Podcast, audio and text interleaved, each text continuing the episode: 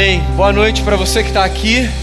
Boa noite para você que está aí onde você estiver. A graça e paz da parte de Jesus, nosso Senhor. Queria convidar você para o texto, primeira carta do apóstolo João, no capítulo 2. Eu quero ler os versículos 1 e 2. Esse é o nosso texto para essa noite. Primeira carta do apóstolo João, capítulo 2.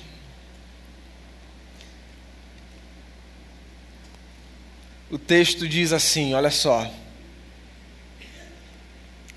Meus filhinhos,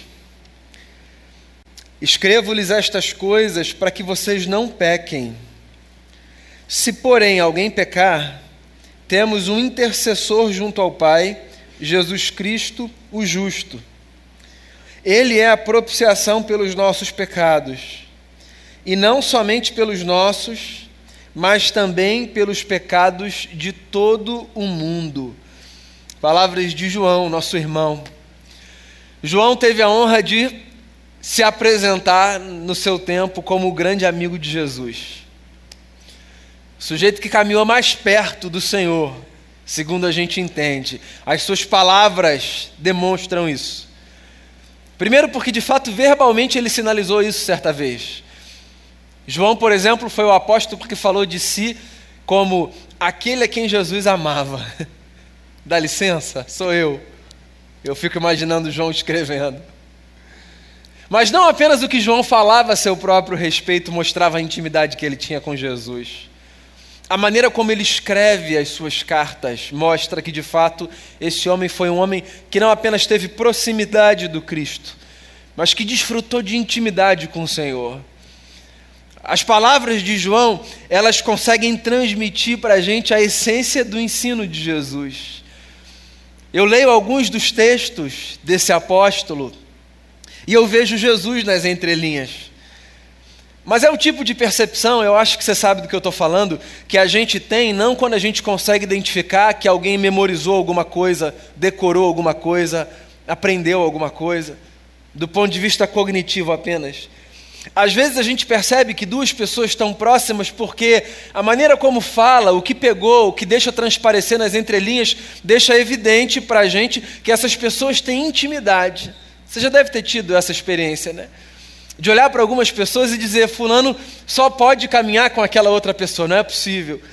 Porque o jeito de falar, a maneira de olhar, as brincadeiras que faz, faz transparecer esse convívio, esse contato. A intimidade que a gente tem com algumas pessoas, é curioso isso, faz com que a gente, de alguma forma, carregue a presença dessas pessoas para onde a gente vai, mesmo que elas não estejam fisicamente ali. Então eu leio João e eu vejo Jesus desse jeito em João. Não que os outros apóstolos não carreguem de Cristo, mas João é aquele a quem o Senhor amava. As cartas de João são cartas encharcadas de amor. Isso fica claro quando a gente bate o olho em textos como esse. Mesmo quando ele exortava os leitores, para os quais ele destinava o seu escrito, ele fazia isso em amor. Ele começa esse texto que eu li dizendo assim: Meus filhinhos, e não tem um tom de ironia aqui. Tem a compreensão de que ao escrever esse texto, João escreve não para um povo distante, desconectado de si, mas para uma gente que dividia a vida com ele. Eu olho para João e você sabe, olhando especificamente para esse ponto sobre o qual eu me debruço nesse momento, eu fico pensando na importância de não apenas nas nossas comunidades, mas nas nossas casas, nos nossos pequenos núcleos, nós construirmos ambientes de afeto, para que a gente ensine, aprenda, troque. Pois é, o texto de João me faz perceber a importância de nós cultivarmos ambientes afetivos para nós vivermos. Se você cresceu num ambiente de afeto trocado, talvez você não consiga mensurar a importância de intencionalmente construir um negócio como esse. Mas se você teve a infelicidade de crescer num ambiente violento, você sabe a importância de intencionalmente construir um núcleo de afeto para você viver. Eu tive e tenho o privilégio de crescer e de conviver em ambientes saudáveis. Eu não cresci numa casa onde a violência era admitida como linguagem. Em absoluto, eu estou querendo fazer pretender aqui que o lugar que eu cresci era um lugar de perfeição. Mas graças a Deus eu tive o privilégio de nascer e crescer num contexto onde o afeto era valorizado, reconhecido, cultivado. Então as palavras eram palavras de afirmação, de encorajamento, demonstrações de amor. Nem todo mundo teve esse privilégio, nem todo mundo tem esse privilégio.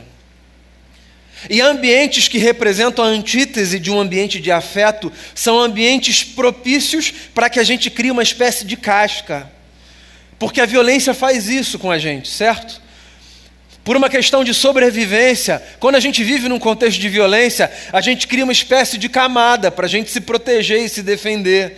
E a gente já sabe que a gente vai apanhar de alguma forma, ou fisicamente, ou emocionalmente, verbalmente. Então a gente vai criando uma casca e a gente vai distanciando as pessoas da gente. E a gente vai se distanciando uns dos outros, de modo que aquele lugar é um lugar onde não há troca, porque está todo mundo fechado para todo mundo. Crescer num ambiente de afeto é fundamental para que a gente se permita dar e receber daquilo que vem da parte de Deus. João era pastor de uma comunidade. E a comunidade joanina não era uma comunidade de gente que tinha que se trancar, porque tinha no seu líder, no apóstolo, essa figura do camarada que estava do alto batendo em todo mundo, não. Mesmo quando ele exortava, ele fazia isso com uma doçura que é própria de quem entende que se a gente quer oferecer alguma coisa para outra pessoa, a gente precisa aprender a fazer isso em amor. O Daniel, quando cantou a última música do louvor, uma música chamada Emaús, fez esse preâmbulo. Né? Eu também acho a letra dessa música linda. Tem música que convida a gente a mergulhar numa espécie de sonho imaginativo. Essa música é uma, vida, é uma música que me convida a esse mergulho, sabe? Quem é esse que vem nos abraçando? Quem é esse que vem nos acolhendo? Ele é tão sábio, ele ensina em amor, ele é tão manso ele cuida dos corações, sábio, manso. Jesus é assim. As palavras de Jesus nem sempre foram palavras fáceis de serem recebidas, digeridas. Quando a gente tem palavras que são palavras que não são fáceis de serem recebidas e digeridas, a gente tem muita chance de repelir as pessoas. A menos que a gente saiba oferecer essas palavras do jeito certo. Jesus sabia oferecer palavras duras do jeito certo. De modo que os seus ouvintes não fugiam da sua presença, eles permaneciam ali, sabendo que recebiam da parte de Jesus uma exortação para consertarem a sua vida. As nossas exortações, quando oferecidas num ambiente de afeto e de amor, elas fazem toda a diferença. Eu acho que essa é uma lição importante desse preâmbulo desse texto para a minha vida e para a sua vida. E se a gente desenvolver uma espécie de atenção para o tipo de atmosfera e de ambiente que a gente constrói na nossa casa, no nosso trabalho, na nossa igreja, qualquer que seja o lugar. E se a gente tiver mais atenção para que, no que depender da gente, os nossos ambientes sejam ambientes mais leves, porque a gente sabe disso. É possível que um ambiente seja mais leve ou mais pesado. E eu acho que todo mundo aqui em sã consciência vai concordar que ambientes mais leves são sempre muito mais prazerosos e gostosos. E é engraçado como às vezes a gente pede a Deus para fazer algumas coisas que dependem da gente, inteiramente da gente. Porque no final das contas, não é Deus que torna um ambiente mais leve, não nesse sentido mágico, como às vezes a gente acha que Ele pode e deve fazer. Deus se utiliza de gente como a gente. Então, se eu quero que a minha casa seja uma casa bacana, eu preciso viver na minha casa na intenção de que, mesmo no momento de exortação, eu saiba fazer isso em amor. Porque eu posso aprender com Jesus a fazer isso em amor.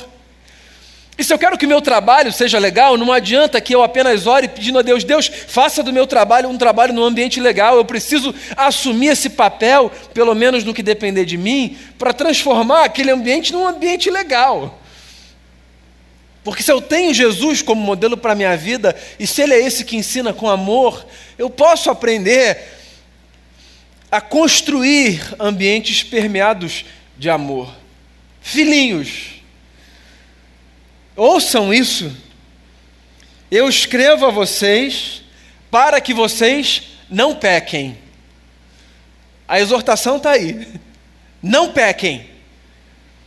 E é o tipo de exortação que pode ser dada de muitas formas. Por exemplo, eu já estou num lugar mais alto do que vocês, né, do ponto de vista da plataforma. E eu podia me valer desse lugar aqui, sabe? inclusive eu tenho uma Bíblia na mão, que é muito sagrada e muito simbólica. E eu tenho um microfone e está todo mundo olhando para mim. E existe toda uma construção imaginária em torno da figura de um pastor que faz com que às vezes as pessoas criem a ilusão de que pastores, porque são pastores, estão mais perto de Deus do que as outras pessoas normais. E eu podia me valer de todo esse imaginário para dizer assim: não pequem, miseráveis. Vocês, pecadores, vocês que ainda não chegaram nesse nível de espiritualidade, que nós que estamos aqui em cima já chegamos, não pequem. Eu podia falar isso a partir do medo, dessa construção religiosa, facilmente manipulável, que acessa corações que se abrem, está todo mundo aqui de coração aberto. Eu posso fazer uma exortação a partir desse lugar, de uma pretensa superioridade. Faz sentido? Vale a pena? É verdadeiro? A exortação do João é legítima, não pequem. Não pequem. Mas ele faz num tom que, primeiro, ele se coloca no meio dessa comunidade, ele não diz vocês, ele diz filhinhos. Nós partilhamos vida, vocês são meus filhos. Percebe? Ele se coloca nesse lugar. Nós somos uma família, e eu quero dizer a vocês: não pequem, não. É como se ele dissesse assim: olha, eu sei que é difícil para todo mundo, é difícil para todo mundo, mas a, a exortação continua sendo válida e necessária. Não pequem. O recado da Bíblia para a gente, num certo sentido, é esse. Pô, se a gente puder não pecar, vai ser melhor. E não é só por uma questão assim de pureza religiosa. É engraçado como algumas palavras religiosas, por serem usadas quase que exclusivamente no contexto da religião, elas ficam meio que desconectadas da vida. Se a gente não tomar cuidado, a gente só usa vocabulário religioso e esse negócio parece não ter nada a ver com o chão que a gente pisa na história. Então, se eu digo para você assim, ó, pessoal, peca não. Você pode correr o risco de ler isso dessa forma desconectada, Davi. Tudo bem, o pastor falou para não pecar, eu vou cuidar da minha alma, eu vou cantar alvo mais que a neve quando eu estiver saindo daqui. Eu... Na prática, em outras palavras, o que o texto está dizendo é: se a gente puder não vacilar, não errar, tem mais a ver com o chão que a gente pisa, né? Se a gente puder não dar mole, se a gente tiver a possibilidade de fazer o que é certo e for tentado a fazer o errado, se a gente puder resistir e fazer o que é certo, João está dizendo: Eu escrevo para vocês para isso, para vocês não pecarem. Essa é a nossa utopia. A gente vive movido por essa utopia. É uma loucura o Evangelho. O Evangelho é um convite para que a gente viva como se fosse possível não pecar. Todo mundo sabe que vai pecar, certo? E isso aqui não é um aval para você enfiar o pé na jaca. É só uma constatação. Todo mundo sabe que peca, certo? Até porque, mais do que um ato que a gente comete, o pecado é esse estado de vida, de contradição, de luta. O pecado é isso: é olhar no espelho e eu contemplar no espelho pelo menos no espelho da alma, o que há de melhor em mim e o que há de pior em mim. Então não tem a ver só com o ato, todo mundo aqui peca. Mas a gente acredita que o texto sagrado pode conduzir a nossa vida de tal forma que a gente evite o pecado. Isso que o João está dizendo, o salmista já disse lá atrás. Eu vou guardar a tua palavra, Senhor, no meu coração para não pecar contra ti. Então talvez essa seja uma pergunta básica que você se faça: para que a Bíblia? Por que a Bíblia? Por que, que a gente lê? Por que a gente se aproxima do texto? Por que tanta reverência diante do texto? Por que mergulhar nessas páginas? Ora, porque a gente acredita que a partir da sabedoria que emana do texto, a gente ganha para a vida prática mais possibilidade de não vacilar. Então, sempre que você estiver diante de Deus, da Bíblia e da vida, pensa assim: ó, é possível eu não vacilar. É possível. Sempre que você tiver nas suas lutas, nas suas angústias internas ou externas, e você se lembrar do texto das Escrituras, dos princípios bíblicos, das músicas que apontam para esses princípios, lembre-se que diante de mim diante de você está a possibilidade de resistirmos o pecado. Eu gosto muito do que Paulo apóstolo diz sobre isso na carta que ele escreve à comunidade de Roma. Ele diz assim: Porque vocês estão debaixo da graça e não debaixo da lei, o pecado não tem mais domínio sobre vocês. Considerem-se mortos para o pecado e vivos para Deus. Essa dinâmica que Paulo estabelece para falar sobre essa luta com o pecado, ela é interessantíssima.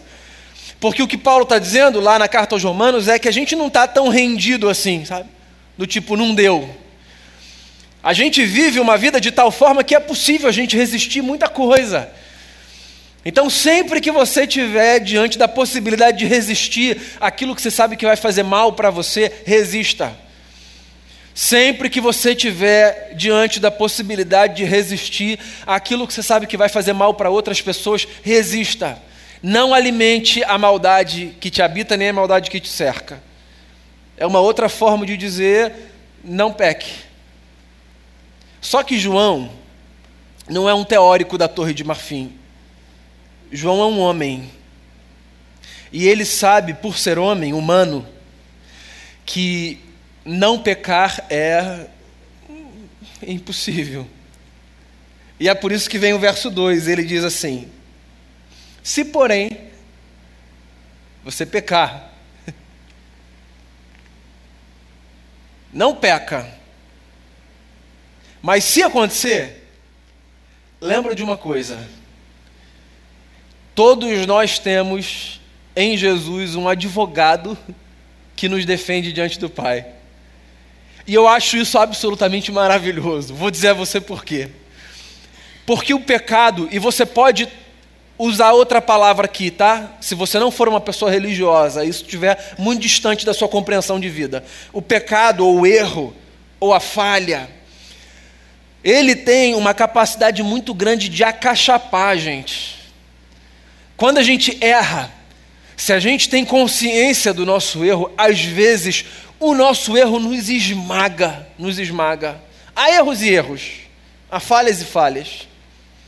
Então, tem erro que a gente comete e a gente diz assim: ah, tudo bem, amanhã passa. Tem erro que a gente comete a gente diz: é, não está tudo bem não. Leva um tempo, e aí a gente diz assim: passou, tudo resolvido.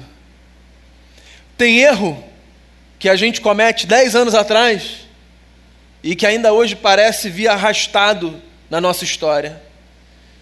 Eu não sei se essa é uma experiência que você vive, mas pode acreditar nisso. Tem gente que não se perdoa. Não é só que tem gente que não perdoa outras pessoas, tem gente que não se perdoa. Tem gente que tem sobre si uma expectativa de perfeição tão grande, tão grande, que quando comete um vacilo contra si ou contra terceiros, não se permite dar passo, não se permite seguir numa direção, não se permite se apresentar para a vida e para o mundo. Tem gente que quando erra se esconde, cava uma espécie de buraco existencial, mergulha ali. Tem gente que quando erra se cala a si mesmo.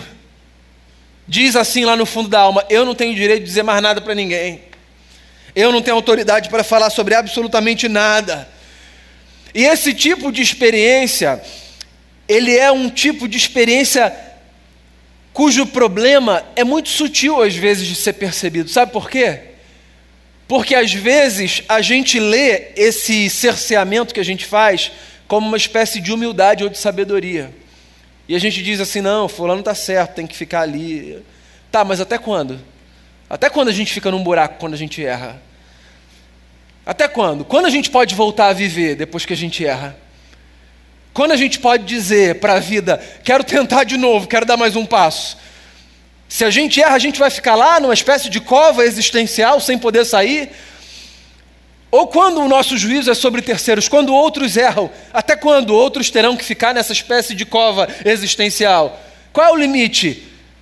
Você sabe que falar do perdão não é falar apenas de uma doutrina religiosa periférica, é falar de um elemento central para a vida. O perdão é essa experiência libertadora que devolve aos indivíduos a chance de viver. Perdão é isso.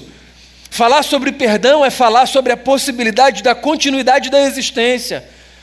Não significa falar necessariamente sobre a manutenção de uma relação, não significa falar necessariamente sobre a necessidade ou a obrigação de se seguir numa espécie de dinâmica que não funcionou e que não vai mais funcionar por insistência, por teimosia. Não, não significa isso. Significa dar a todo e qualquer indivíduo a possibilidade de continuar a viver. O perdão é uma das coisas mais importantes para a vida. E se a gente quer entender que convite é esse que Jesus faz para a gente na vida? A gente precisa entender a força do perdão. Não peque, mas se você pecar, saiba que você tem diante do Pai um advogado que é Jesus Cristo, o justo. Isso é maravilhoso. Jesus, o Filho de Deus, diante do Criador, defende a nossa causa. A pergunta é: se Jesus é aquele que nos defende, quem nos acusará? Quem? Paulo, de novo, aos Romanos. Quem tentará acusação contra os eleitos de Deus? Quem tentará acusação contra essa gente? É Jesus quem justifica essa gente. Que condenação pode haver para uma gente que está em Cristo Jesus? O que Paulo está dizendo aos Romanos e o que João está dizendo aqui nessa carta para a gente é que ninguém precisa mais viver acachapado pelo peso da culpa dos seus próprios erros. Porque Jesus nos oferece a possibilidade de sermos defendidos diante do Pai. E por causa dessa defesa que Jesus, o justo, oferece em nosso favor, a gente pode voltar a construir a nossa história, buscando não pecar, mas sabendo que se a gente pecar de novo, ainda assim a gente vai ter defesa diante do Pai. Pode parecer esquisito, e a graça é mesmo muito esquisita, mas em outras palavras, o que João está dizendo para a gente é que todo mundo, por causa de Jesus, tem a possibilidade de recomeçar na vida, vezes sem conta. Vezes sem conta. O que significa que sempre que a gente acha que a gente chegou no fim, pelo nosso próprio erro ou pelo que for, a gente só chegou na possibilidade de começar um novo capítulo. Porque diante de Deus, que nos ama a todos, existe um grande milagre para a nossa existência o milagre de renascermos por esse mistério que é a graça que nos acolhe todos os dias. Esse negócio é para gente madura, não é para gente que está brincando de vida. Porque o sujeito que está brincando de vida, ele pode parar no primeiro estágio e dizer assim: não pequem, tudo bem, não peco, não pecarei, não estou nem pecando. E ele pode viver uma espécie de personagem religiosa, um santarrão, que é muito diferente do santo. Não pequem, claro, absolutamente possível. Consigo. Ele pode viver nesse estágio de imaturidade, sabe? de ser uma representação do que ele acha que ele pode ser, mas que no fundo ele sabe que ele não é. Porque eu não acredito que alguma pessoa que se julgue perfeita, lá no fundo acredite nisso. Eu não acredito. Sabe essas pessoas que vendem para você essa pretensa perfeição, sabem de tudo, nunca erram, estão sempre com a razão. Eu não consigo acreditar que no fundo, no fundo, elas acreditem nisso. Mas é que às vezes a pessoa mergulha tanto no personagem que ela não consegue sair. Mas no fundo, no fundo, a gente conhece nosso coração. Então não pequem. Para o sujeito maduro, é a utopia que faz a gente se movimentar. Me perdoe aqui a expressão, para o fanfarrão religioso, é a oportunidade que ele tem de fingir para os outros que ele é mais especial diante de Deus. Não acredite nessa gente, fuja desse contexto. Não é saudável para ninguém.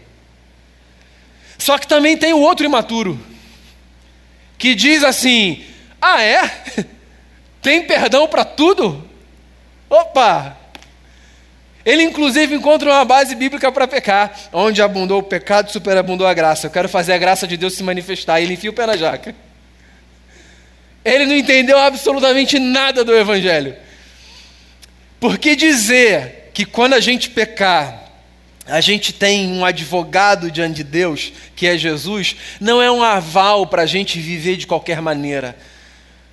É só uma lembrança aqui de que, nos nossos vacilos, nessa tentativa de vivermos o nosso melhor, sempre que nós tropeçarmos, nós não precisamos mais morrer de angústia, de culpa e de remorso. Por quê?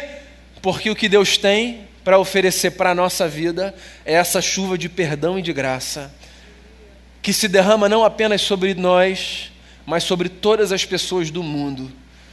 É o que João diz aqui. Nós temos em Jesus um intercessor junto ao Pai, Ele, o justo. Ele é a propiciação pelos nossos pecados, não apenas os nossos, mas também os do mundo inteiro. Isso é bonito. O João está se valendo de um utensílio que fazia parte da religiosidade judaica no Antigo Testamento. O propiciatório. O propiciatório era a tampa da arca, a arca da aliança. O propiciatório era a tampa da arca. E o sacerdote, quando ia oferecer sacrifício para o perdão do pecado do povo, ele sacrificava um animal e o sangue desse animal era aspergido sobre essa tampa da arca, que era o propiciatório. E quando o sangue do animal era aspergido sobre a, arca, a, tampa da arca, o propiciatório, então o pecado era oferecido para a comunidade ou para o sujeito que estava lá oferecendo a sua oferta. Quando João diz que Jesus é aquele que faz propiciação pelo nosso pecado, o que João está dizendo é que Jesus é como essa tampa que nos cobre e impede que a ira dos céus se manifeste sobre a nossa vida. Jesus absorve em si, na cruz do Calvário, a ira que deveria vir sobre nós. E em Jesus nós temos então a possibilidade de sermos perdoados, porque nele nós temos a propiciação para os nossos pecados, não apenas os do nosso, os nossos, perdão, mas os do mundo inteiro. O recado para você nessa noite é um só e é simples. Não peca não. Mas se você pecar, você tem um advogado junto do Pai, que é Jesus Cristo, o justo. Ele nos perdoa, sempre nos perdoa. Sobre nós, uma chuva ininterrupta de perdão e de graça. Para quem quer uma desculpa para enfiar o pé na jaca, isso talvez seja um prato cheio. Mas eu sei que você sabe do que eu estou falando. O convite é para você, sujeito maduro, que entendeu que viver com Jesus é desfrutar dessa liberdade assustadora, que nos empurra para uma vida de maturidade. Se a gente puder não errar, vai ser melhor para a gente e para todo mundo. Se a gente puder não vacilar, sempre vai ser melhor. O vacilo é sempre muito problemático, custoso. Mas quando a gente vacilar, que a gente não morra entalado com a culpa, com a angústia ou com o que quer que seja. Que a gente olhe para a cruz e que a gente diga assim: Ah, obrigado, Jesus, pelo perdão dos pecados. Obrigado pela libertação e pela salvação que eu experimento ao entender que na cruz Jesus Cristo de Nazaré se fez o nosso propiciatório. Pagou um preço que a gente nunca ia dar conta de pagar, para que aqui hoje e por toda a eternidade a gente viva a leveza de quem entendeu que dos céus Deus sempre faz chover sobre o solo do nosso coração perdão e graça. E a minha oração é essa: que sobre o solo do seu coração caia uma chuva abundante de perdão e de graça, e que você se esforce para viver a vida mais bonita que você puder, mas que quando você, como eu, vacilar, você se lembre: Jesus defende você diante do Pai, e sempre existe a possibilidade da gente recomeçar, por quê? Porque essa é a chuva que rega o solo da nossa existência. Queria fazer uma oração com você e por você. Queria encorajar você a colocar o seu coração diante de Deus. Você sabe que na liturgia presbiteriana existe um momento que é um momento muito rico e precioso, que é o um momento de confissão de pecados. A primeira oração do culto geralmente é uma oração que a gente menciona, e o Damião fez isso hoje. Confesse os seus pecados ao Senhor, isso é muito pedagógico. A lembrança que a gente precisa ter de que nós somos pecadores, sim, somos. E de que a gente pode confessar o nosso pecado a Deus foi o Salmo 32 que foi lido hoje aqui no começo desse culto. A oração de um poeta que diz assim: Enquanto eu escondia as minhas falhas, tinha um peso que vinha sobre mim. Mas então eu confessei o meu pecado ao Senhor. E eu experimentei esse mergulho no perdão de Deus. E isso foi libertador. A maior libertação que você pode experimentar em Jesus é a libertação de uma personagem religiosa. Ou a libertação da devassidão de uma vida que acredita que já aqui sempre haverá perdão, eu vou viver de qualquer maneira. Não, viva a vida mais bonita que você puder. Mas quando você não conseguir, porque a gente não consegue o tempo todo, Jesus está do seu lado, dizendo: E eu estou com você, eu vou com você até o fim. Jesus, obrigado pelo perdão. Obrigado por, por quebrantar o nosso coração. O perdão quebranta o nosso coração. Obrigado porque o Senhor, quando formou uma comunidade de discípulos, com esses homens e mulheres que resolveram seguir os teus passos, o Senhor criou um ambiente não de violência, mas de acolhimento de afeto. Obrigado, porque a gente é uma família. Nós somos irmãos e irmãs. Temos em Ti, Jesus, o nosso irmão mais velho, o primogênito de muitos irmãos. Temos em Deus o nosso Pai. Família é assim. Às vezes a gente erra, às vezes a gente desonra com a vida, às vezes a gente desobedece, às vezes a gente faz o que a gente não devia fazer, mas a gente nunca deixa de ser família com quem a gente é família. E a notícia maravilhosa do Evangelho é: não tem nada que faz com que a gente deixe de ser filho amado, filha amada do Senhor, nada. Então ajuda a gente a viver uma vida bonita.